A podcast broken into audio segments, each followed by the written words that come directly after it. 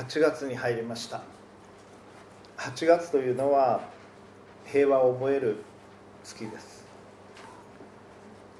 今年は日本の敗戦から73年目の夏になります。日本は第二次世界大戦に積極的に加わりそして2つの原子爆弾を受け国土の多くを焼かれそういった形で敗戦を経験して行きました。広島は8月6日明日月曜日です。今年は。そして長崎は8月9日今年は木曜日ですけれども原子爆弾を経験をしていきました。その敗戦から73年目の夏を私たちは迎えています。どこの国から来られた方であってもそれぞれの自分の母国のことを考えていただきたいと思います。そしてこの世界で平和を作り出していくということはどういうことなのかを考えていきたいと思います。日本は戦後キリスト教ブームというのを実は経験しました。日本はもう日本の伝統ではダメなんだという思いが非常に強くなりそしてキリスト教じゃなきゃダメなんだという思いで教会の多くの人々が押し寄せてこられました。その中で作られていたキリスト教大学もあります。しかし日本は結局のところ神のもとにひざまずくことはなく自らの勤勉さと努力で経済復興を成し遂げてきました。私たちの記憶に新しいところでも多くの災害もありました。1000年に一度と言われる大災害が起こりました。東日本大震災です。多くの方々が亡くなられていきました。数えきれない多くの話を皆さん聞いてこられたと思います。防災無線で最後まで高台に逃げてくださいと放送し自ら津波で命を失った24歳の女性のこと。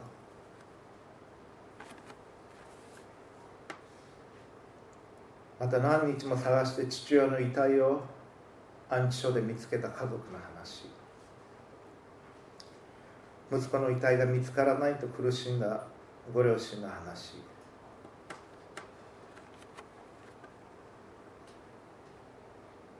涙を流すことなく聞くことのできない何百何千というお話を私たちは聞きました。多くの災害もこの国は経験しています。熊本地震が2016年4月14日にありました。大阪地震は今年2018年6月18日。そして先月は西日本豪雨がありました。私のふるさと岡山ですけれども岡山にも大きな被害が出ました。そして今週は台風13号が近づいています。これらの多くは天災ですけれども人災によるものもあります。多くの苦難を私たちは日々の生活の中で経験をしてきています。その中で神を愛し隣人を愛する生き方をするというのはどういうことなのか。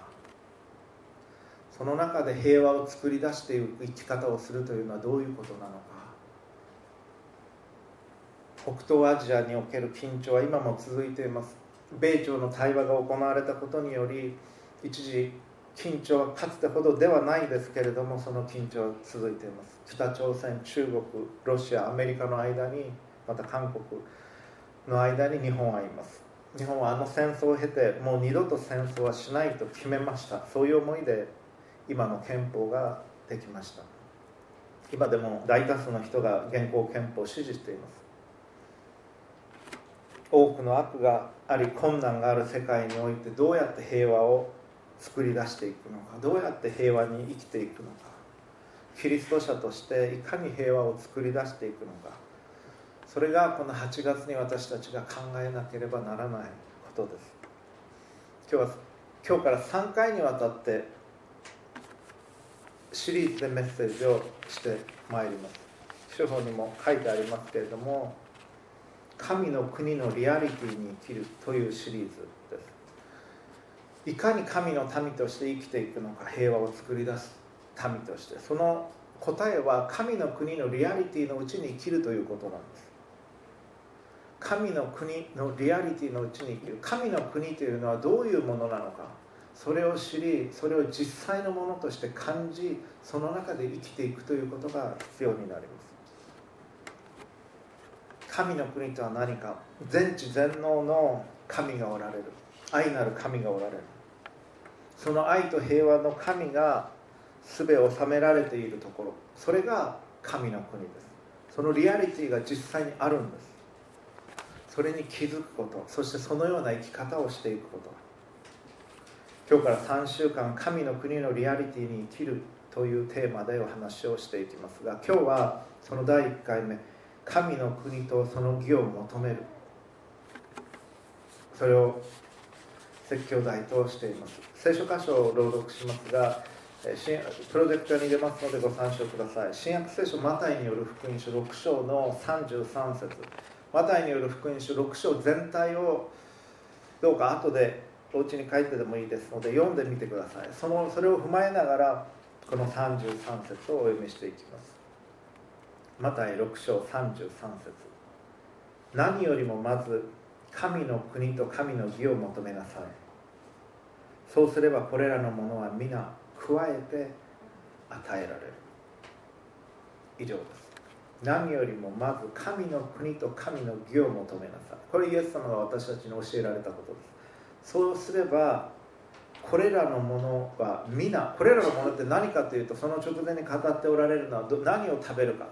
食べ物がなくて困難な中で何を食べるかどうやって食べていったらいいのかどうやって生活していったらいいのか何を飲んだらいいのか何を着たらいいのかこれはいっぱいある中でたくさんのメニューの中からどれにしようかなではなくて人類の歴史というのは飢餓との戦いなんです。今でも。なぜダイエットがこれほど困難なのか。なぜ脂肪が落ちないのか。それは食べ物を食べる時に蓄えておかないと飢餓状態に陥る。その繰り返しを人類はずっと経験してきたからです。だから体が覚えてる。食べるものがない。どうやって食べていこうか。その食べ物を心配するよりもそして着るものがない。それを心配するよりもまず神の国と神の義を求めなさい。その時にそれに加えて神の国と神の義に加えてそういったものは皆与えられる。それがイエス様が語られたことでした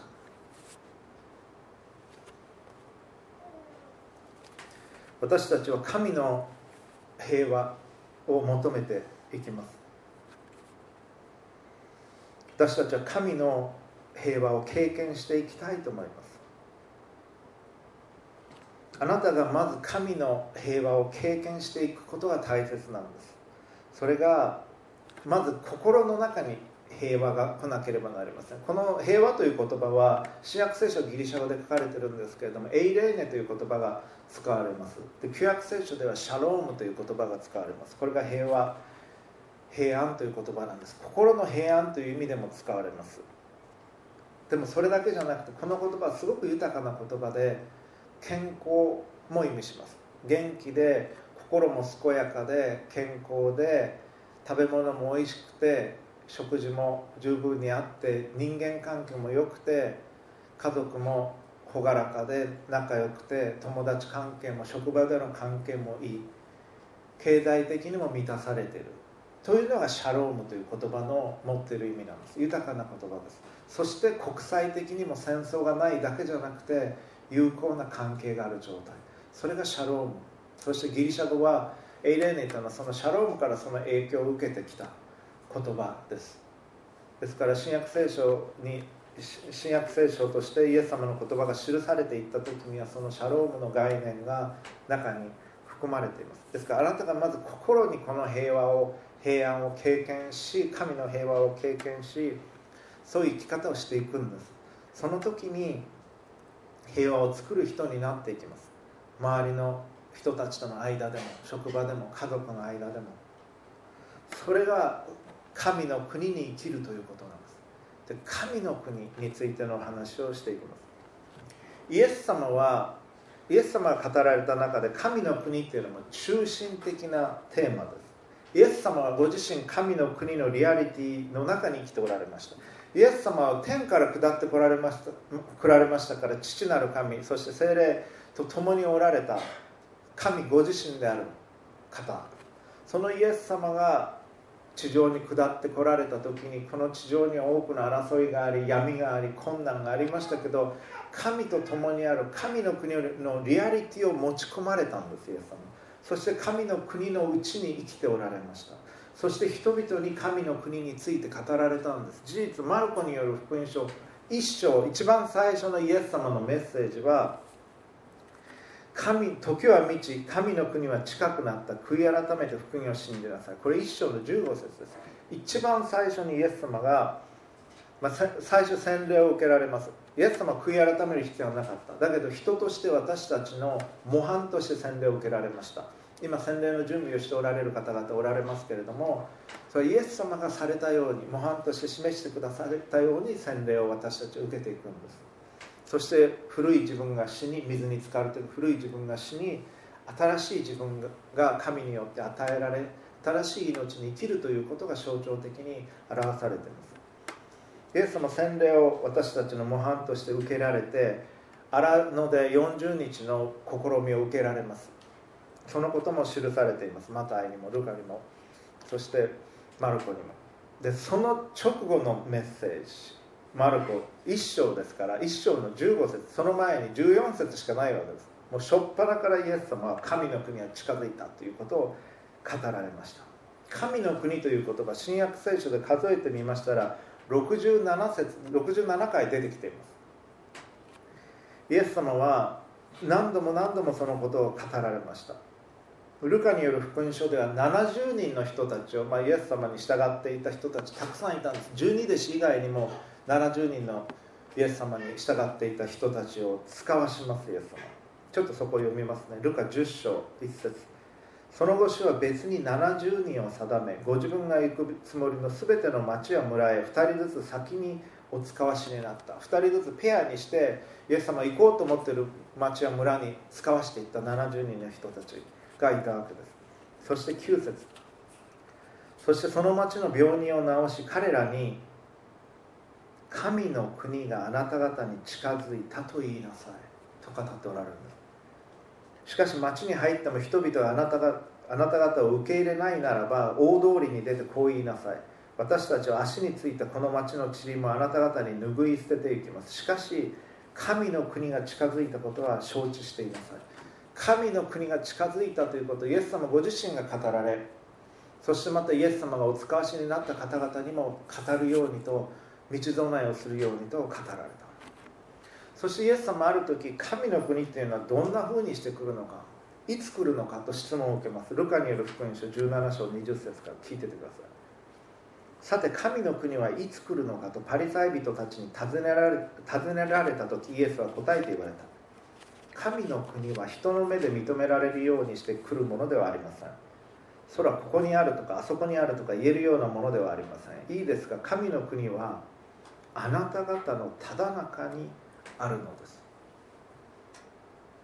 神の国っていうのは例えば県境っていうのありますね。ここから千葉県っていう書いてあります。道路なんか。でここから千葉県ここまでが東京都。というような形ではないんです。神の国っていうのは。国は国境っていうのはありますけれどもそういう形のものではないとイエス様言われてる。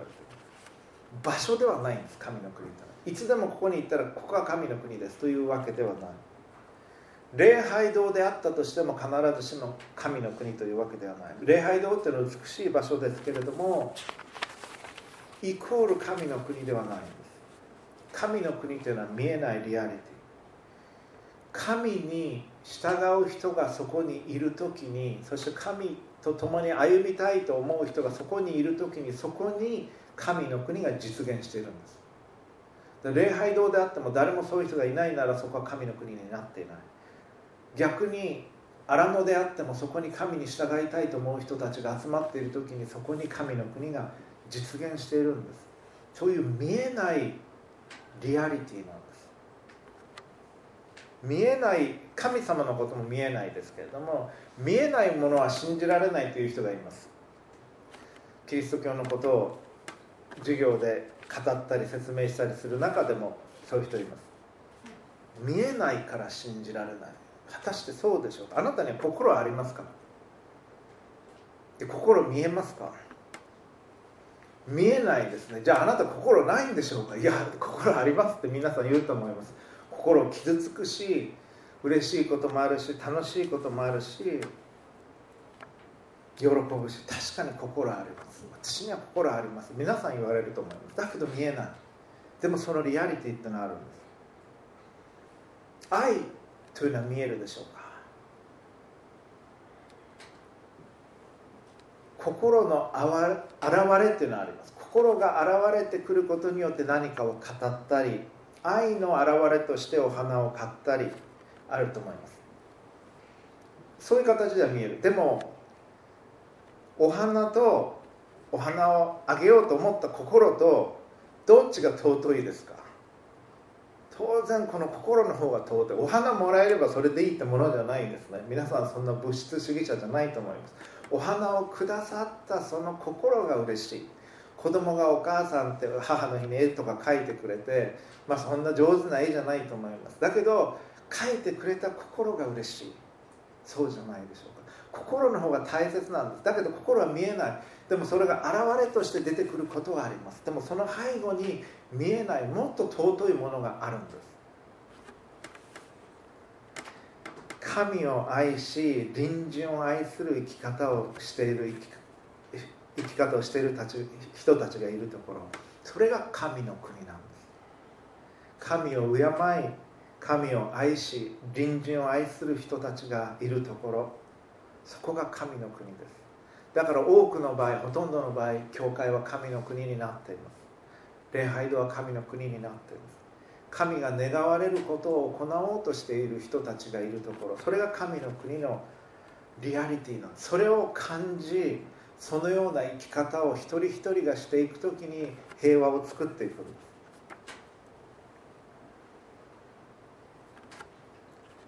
イエス様はそのことを私たちに教えてくださいました。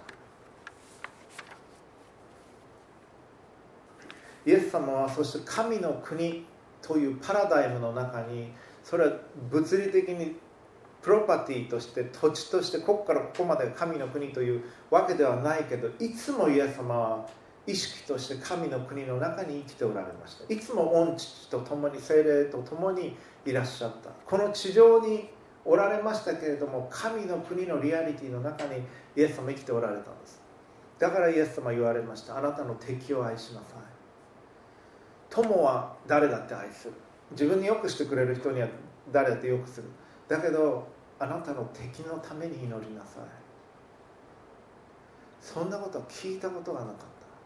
無理やりあなたに強いて1キロ歩かせようとする人がいたらその人と一緒に2キロ歩いてあげなさい。物を貸す時は返してもらおうと思わないで貸してあげなさい。善をもって悪に打ち勝ちなさい。これらはこの世が聞いたことがないような教えでした。天の神の国のリアリティにイエス様生きておられたこの地において。そしてイエス様に従う者たちにそのような生き方をしなさい。そう言われていきました。そのような生き方をした人たちがクリスチャンと呼ばれるようになっていったんです。マリア様もそのような生き方をしておられました。マリア様は受胎告知の時にあなたは救い主の母になると言われた時にお言葉通りこの身になりますようにというふうに答えられました。マリア様はユダヤの女性でしたから救い主がどういう生涯を歩まれるかということをご存知でした。苦難の生涯であるということをご存知でいらっしゃった。そして母親になっていく自分がどれほど多くの責任を負い困難を経験するかというのもご存知だったでしょう。その上でお言葉通り好みになりますように。私は主のはしためですと言われた。イエス様マリア様の子としてお生まれになったんです。イエス様マリア様の子としてお育ちになった。マリア様に愛されてミルクも与えられてきっとおむつも変えていただいて抱きしめられてマリア様に育てられたんです。そしてエルサレムに行った時に預言者がこう言いました剣があなたの心を差し通すでしょうと言われた。救い主の母となることはどれほど困難なことか。まだイエス様が生まれて間もない頃からそういうことが言われた。そして困難な生涯を一生涯貧しき生涯を歩まれイエス様のことを愛し抜かれそして迫害がある中エジプトにも逃げていかなければならなかっヨセフ様はおそらく早く亡くなられたと考えられています。その中でイエス様を育てていかなければならなかった。救い主としてお生まれになったイエス様を救い主として完成させられていくように育てていく必要があったんですマリア様。その中で救い主の母として神によって成長させられていかれたのでしょう。その延長線上にはゲッセマネの園でのイエス様の祈りがありました。鞭で激しく打たれ血が流れ茨の冠をかぶせられ十字架を担がされそして十字架に釘付けにされた。それは神の国のパラダイム神の国の生き方の中にあったんです。そしてマリア様もそれを共に担われました。その先に天の御国があるんです。それは明確につながっているんです。クリスチャンとして生きるということそれはそのラインに沿った生き方をするということです。困難な中で悪がある世界の中で人の悪意による悪もあります。天才による悪もあります。自分の力でどうにもならないような悪がある。その中で神と共に神の平和を生き神を愛し隣人を生き方をしていく。それがクリスチャンとして平和を作りながら生きていくということです。3つのことを申し上げていきます。そのために必要なこととして。第1番目。第一のものを第一にするということです。第一のものを第一にする。今日の聖書箇所こう語っています。何よりもまず神の国と神の義を求めなさい。そうすればこれらのものは皆加えて与えられる。まず何を一番最初にしなければならないのかということを考えなさいということです。何が一番大切なのか本質を見なければなりません。毎日皆さんすべき仕事があると思います。朝ごはんの準備もしなければならないかもしれない。お掃除もしなければならないかもしれない。買い物も仕事もいろんなやらなければならないことがあるでしょう。責任があるでしょう。その中で一番最初に何をしなければならないかを考えるんです。熱中症になられた方々たくさんいらっしゃいます。報道でもそのことはよく報道されています。どんなにすべき仕事がたくさんあったとしても熱中症になり過労で死んでしまっては何にもならない。それぐらいだったら休んだ方がいいんです。毎日私たちはしなければならないことはあります。お金を儲けることも大切です。聖書もお金を儲けることってね実は進めてます。イエス様はタラントの話をする時にある人は5タラントある人は3タラントある人は1タラント与えられたで1タラントしか1タラントっていうのはお金の単位なんですけども与えられた人はもう失っちゃいけないと思って土を掘って隠しておいたで主人が帰ってきた時に「はいこれが1タラントですもう返します」っていうふうに言ったら悪い怠け者のしもべだって言って叱られるんです。他の人たちはそれを投資して増やしていました。それが褒められてる。ですからお金を儲けることは決して悪いことではない。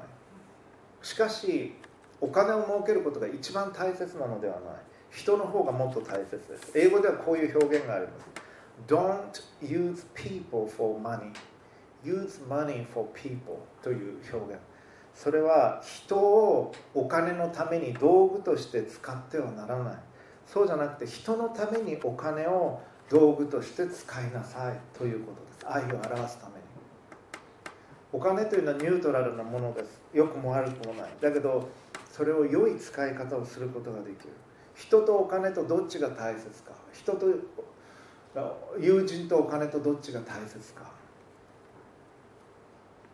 友人のために人のために家族のために国民のために市民のために教会のためにお金を使っていくんです。人を使ってお金を儲けるのではない。課題が多く忙しい日もあると思います。すごく今忙しいという方もいらっしゃるでしょう。もうすぐ朝起きたらすぐ仕事に取り掛かりたいと思うかもしれませんけれどもまずそうじゃなくて祈りを捧げるんです。まず心が神とつながって神の愛のうちに自分がいるという実感を持つ。そして神と共に生きていくということを始めるんです。神の愛のうちに神の清さのうちに神の平安のうちに自らを置くんです。まずそれが最初にしなければならないこと。そして神の国と神の義をまず求めるんです。第一に仕事する前にニュースを聞く前にメールをチェックする前に朝起きてすぐメールチェックする人いるでしょ皆さん。それはこれちょっとプラクティカルな話ですけどあんまり進められないという人たくさんいます。また朝起きてすぐニュースをチェックする。あなたがニュースチェックしなくても世界はきっと回っていきますからリアルタイムですぐに知る必要な台風とかそういうの洪水とかは別ですけれどもまず心を整える。メールも朝一番に見る必要はないんです。それよりもまず心を整える。メールのチェックばっかりしてると実は心が休まらない。それよりも神の前に自分がどうあるべきかということを覚え神に祈り神と共に時間を過ごし朝心を整え読むべきものを読み心を安定させるもの例えば聖書のようなものを読みそれから仕事をしていけばいいんです。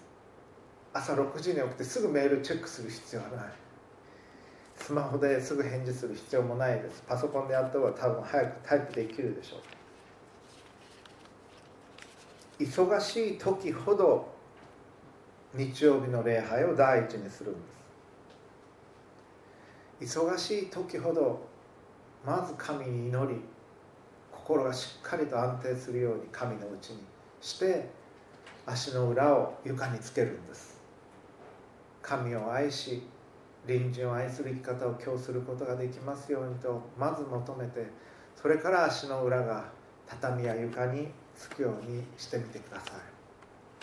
神の国それは神がすべを収めておられるところです。キングダムキングダムという言葉が使われてます。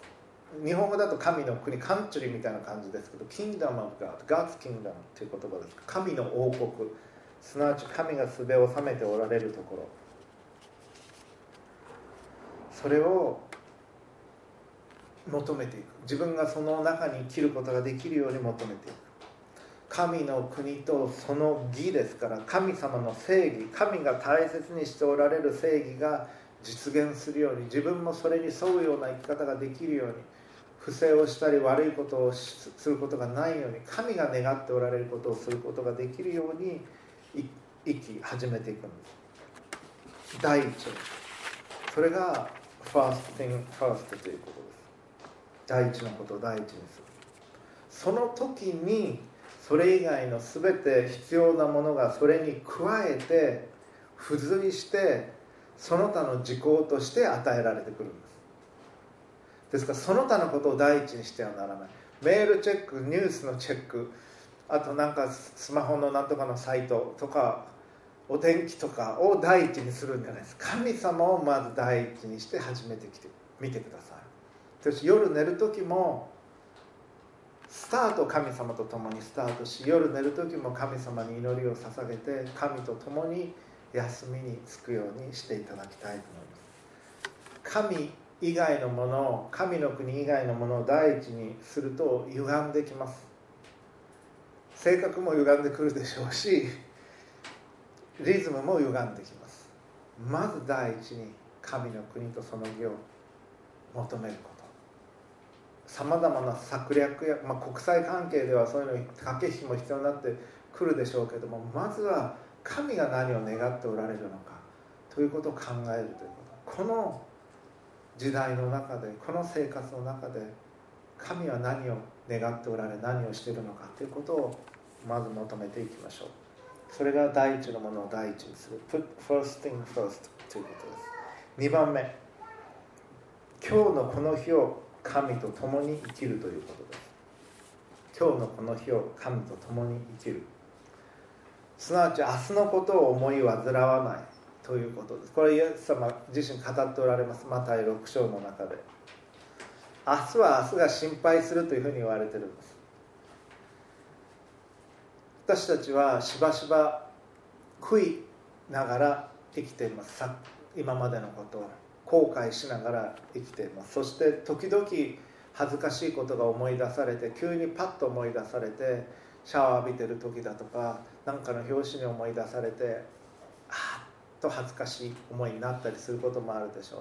あんなこと言わなきゃよかったあんなことしなきゃよかったと思うことがあるでしょう。でも昨日はもう過ぎ去ったんです。もう終わったんです昨日のはそして明日はまだ来てないんです。だから今日に集中するんです。昨日までのことはもう変えることはできないです。どんなことがあったにせよ。そして明日のことはまだ起こっていない。明日の準備をしたらいいです。でも今日をおろそかにしてはならない。今日をいかに生きるかだけが私たちに与えられている一番大切なことなんです。今日の日をあなたのことをとても愛しておられる神と共に生きていくんです。日ごとの糧を今日も与えたまえというふうに主の祈りで祈ります。祈りました。先ほども。これからまた見ていきますけど。あれ一日一日与えられるんです。イスラエルの民は首都エジプトの時にマナというパンのような食べ物を神によって天から与えられました。それ一日一日与えられるんです。翌日になったらもうそれ腐ってた。安息日だけは前の日に2日分与えられて腐らなかった。でもそれ以外のものは毎日腐りました。だからその日神からいただかなければならない。それは神様からのレッスンだと思います。もし1週間分与えられて自分のところに蓄えてたら、まあ、明日は祈らないかもしれない。朝。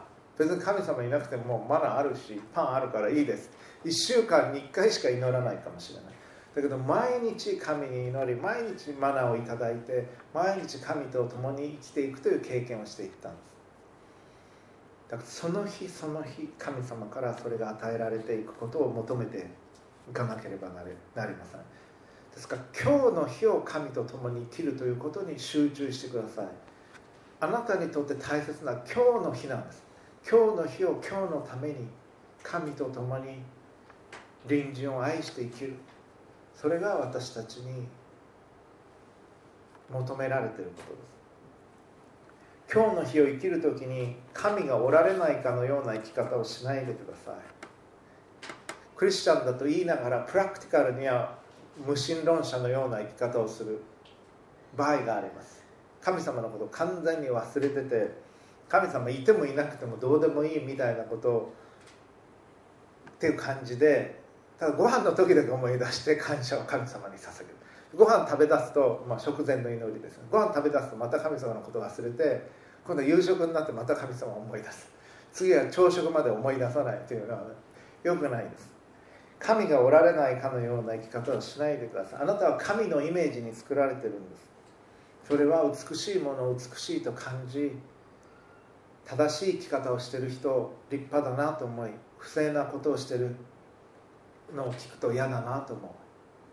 神は正義を尊び神は美を尊び真理を尊びそして清さを尊ばれます。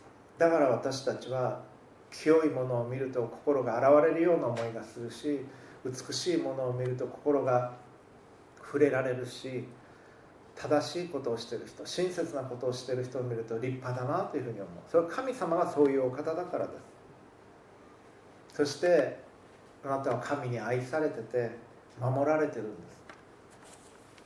だから神の愛を感じ神の守りを感じ神様に助けを求めて今日の日を生きていただきたいのです。神様は私たちのことを助けたいと願っておられます。天の父として。子供が必要があるのにそして困っているのに助けたくないと思うような父親はいないでしょう。皆さんの中にも何人もお父さんになられた方々いらっしゃいます。子供が必要があるのに助けたいと思っておられないお母さんはいらっしゃらないでしょう。たくさんのお母さんがいらっしゃいます。神は私たちの天の完全な父として私たちの必要を満たしたいと思っておられる。助けたいと思っておられる。だから神に助けを求めるんです。困った時にパニックって自分でどうにか切り抜けようとするのではなくまず神に祈りどうか神様助けてください。あなたが願っておられるような形でこれを切り抜けていくことができますように助けてくださいと祈るんです。神は見ておられます。あなたの全てをあなたの心の動きもあなたがどれほど神に信頼しておられるかも見ておられます。どうか神が助けることができないかのごとく考えないでください。この方は全知全能の方で世界を作られた方です。この方にとって不可能なことはないです。次の画像を出してみてください。子として天の父が私たちを支えてくださってるんだということを信頼してください。この状況の中で神が何を願っておられるのか御父が何を願っておられるのかを考えそれを求めていってください。自分の過失で何か失敗が起こったということもあるでしょう。その時は気をつけて直していけばいいんです。そうじゃなくて他の人の過失であるいは自然災害であるいはそれ以外の理由で何かが起こったという場合もあるでしょう。なぜ神がこれをこんなことが起こることさえ許されたのかということを考えていきたいと思います。そして神に信頼し今日の日を神と共に生きていくんです。神の国とその義を求めていく。神が何を願っておられるか。神の御心を求め神が大切にしておられることを自分も大切にしていきたい。その時に自分はどういうチョイスをするのかということを考えていただきたいんです。ですから第一のことを第一にする。そして今日のこの日を神と共に生きる。そして3番目に最後に主の祈りを心を込めて祈っていただきたいと思います。先ほども主の祈りを祈りましたけれども皆で。主の祈りというのはこの文脈の中でマタイ福音書6章でイエス様が教えてくださっている祈りなんです。で主の祈りというのは神の国の実現のために祈る祈りでもあります。主の祈りというのはしばしば教会によってはまるで呪文のようにただ繰り返しているだけになっていることがありますけれども天理増します我々の父よみたいなただ言うだけみたいになってますけれどもそうじゃなくて心を込めて祈るんです。ですから私たちの教会ではいくつかの違う翻訳を使ってます。それはただの呪文にならずに心の中でちゃんと意味を考えるように祈るためです。主の祈りの一番最初のところは天におられる私たちの父よという言葉で始まります。天の父なんです。私たちを肩車してくださるような私たちの手を引いてくださるような天のお父様。全知全能のしかも愛なる神です。この天の父に信頼し祈り始めるんです。そして皆が生とされますようにと祈ります。皆が崇められますようにと聖なるものとされますようにと祈ります。この神の名前が聖なるものとされるように自分を通して神の名前が汚されることがないように自分を通して神の名前が聖なるものとされるように神を第一に尊びます。それが主の祈りの始めです。そして主の祈りは御国が来ますようにと祈ります。御国を来たらせたまえと祈ります。神の国の実現を祈ってるんです。天において神の国がなってる。それがこの地上において神の国が来るように。そして自分がその神の国のリアリティの中に生きることができるように祈ります。そして主の祈りは御心が天で行われる通り地にも行われますように。神の御心は天において行われています。同じようにこの地上においてそして私自身の心において人生において神の御心が実現しますようにと祈る。それが主の祈りの前半の部分です。神の思いに自分の心を重ねていくんです主の祈りというのは。そして神様の名前が崇められるように神の国が来るように神の御心がなるようにというのは主の祈りというのはあれくださいこれくださいの祈りではないんです。神と一つになっていく祈りなんです。あなた自身だけで平和を作り出すことはできないです。平和であり愛である神にあなたが重なっていく時に神からその平和と平安と愛を受け取りあなたがその愛と平和の使者になっていくんです。だからまず神にあなたが重なっていかなければならない。そしてその次にようやく日ごとの糧を今日も与えてください。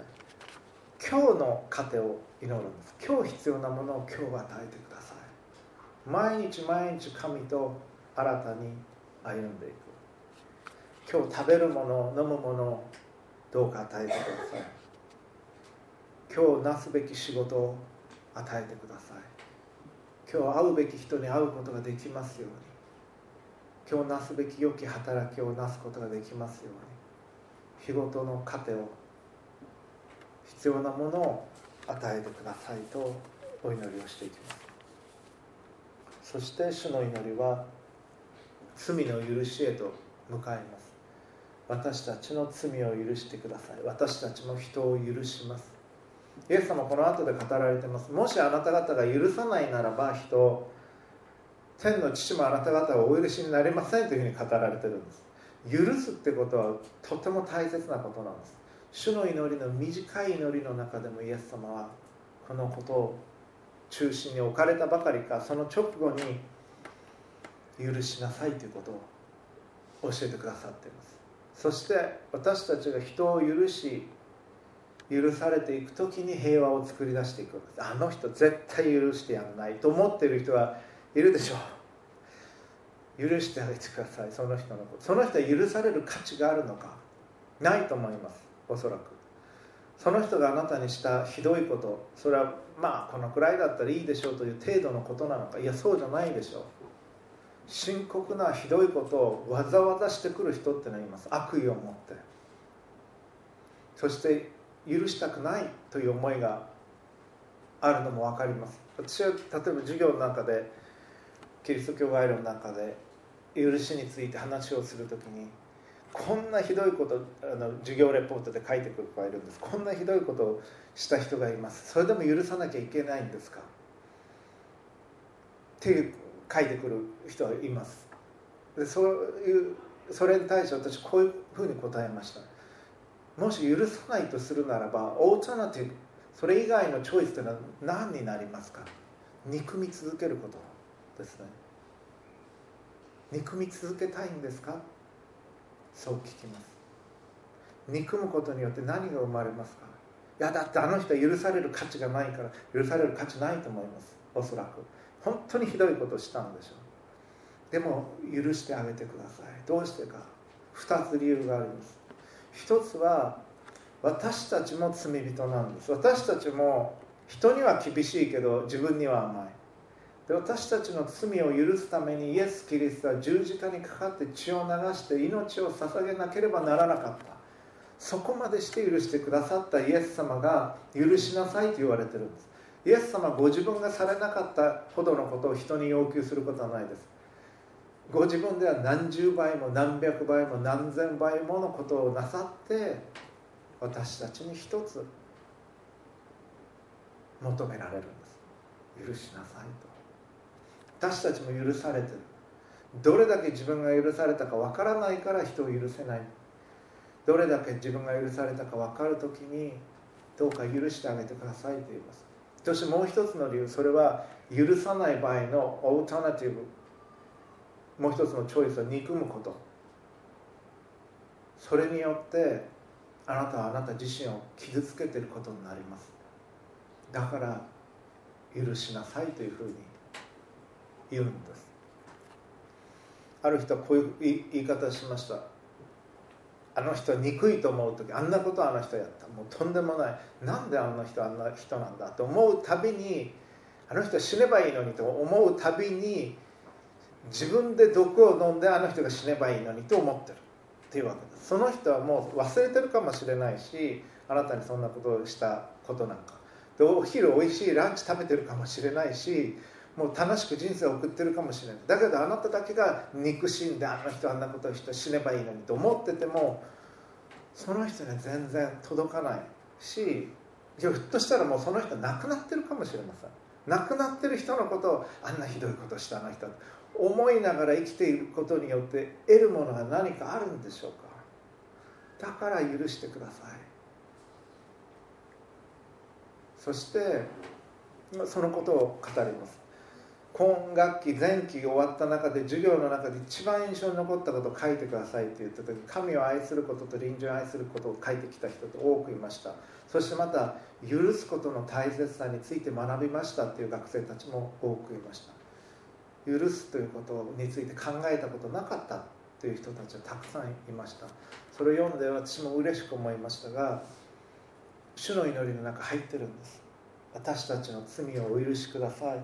私たちも人を許しますと神に祈ってるんです。ですから私たち許さなければならない。でこれはノーチョイスです。許すっていうことは神が命じられていることです。許したいかどうかは別として許すんです。でも許したからといってすぐに同じ関係に戻ることは必ずしもない。例えば DV を行うドメスティックバイオレンスを行う人がいて許したとします。許したけれども一緒に必ずしも住まなくてはならないということではないと思います。その人がトリートメントを経験しカウンセリングを経験し同じような失敗をしないという保証もある程度必要になってくるでしょう。でも個人的にはその人のことを許す。ということは必要になってくる。わけです。そして主の祈りはそういうふうに続いていくわけです。そして最後に誘惑に陥らせず悪からお救いください。毎日多くの誘惑があります。意図してあるいは気づかないうちにあるいはネットで何かを見ててふっと誘惑されることだってあるでしょう。その誘惑があるということ。神が誘惑に陥らせるのではありません。神は私たちをその誘惑から救い出してくださる方です。悪魔から来る誘惑そして私たちの肉的な弱さからはまってしまう誘惑からお守りくださいと祈っている。怒る怒りたいという誘惑。人に悪を行いたいという誘惑もあるでしょう。でもそれに勝ち善をもって悪に勝っていくということ。が私たちには必要になってきます。この主の祈りというのはものすごくパワフルな祈りなんです実は。ですからどうか毎日祈ってください。私は電車使う時はうちから駅に行く途中空を見上げながら祈るようにしています。天にいらっしゃる私たちのお父様と天を見上げながら祈るようにしています。これいいですすごく。やってる人驚きますけど駅まで行く時祈ってますという人。あいいですねいいですね。はい。あのこの手が上がるのがもっと増えるように次回質問する時にはぜひ祈ってみてください。主の祈りは本当にパワフルな祈りですイエス様が教えてくださった唯一の祈りなんですからこれがパワフルでないわけがない。でも私はクリスチャンになってから何年も主の祈りは真剣に祈ってなかったです。告白しますと。だけど本気で今祈ってます。でそれは私の霊性をスピリチュアリティ明らかに変えたと思います。ですから主の祈りをどうか大切にしていただきたい。そして平和を作り出していく時に必要な祈りです。自分の許しを濃い人を許す。そして何よりも神の名前が生徒されそして神の御国が来神の御心がなるように神の思いに自分の思いを重ねていくところから祈り始めていく。しかも天のお父様として信頼をしながら祈っていくんです。今日は神の国に神の国のリアリティに生きるのシリーズの第1回目として神の国とその義を求めるということをお話をしてまいりました。この戦争の記憶を私たちに思い起こす8月にあってそしてこの週どうか平和を作る生き方をしていっていただきたい。平和を作る人になっていただきたいと思います。そのためにまず第一のものを第一にしてください。どんなに忙しくてもまず第一に神に祈りを捧げ足の裏が床につく前ですよ皆さん。まずまず起きたら神様に祈りを捧げ神を愛し臨時を愛することができるように祈りそれから一日を始めていってください。そして今日のこの日を昨日までのことを忘れ明日のことに思い煩わずに今日のこの日を神と共に生きていってください。そして主の祈りをどうか毎日心を込めて祈りましょう。祈りを捧げます。共に祈りましょう。父なる神様この8月特に私たちがあなたの平和を覚えあなたと共に平和を作るものとして生きることができますように。私たちを内側から変えあなたの器として用いてください。救い主主イエスキリストの名前によって祈ります。アーメン。どうかご自分の言葉で一言神様にお祈りください。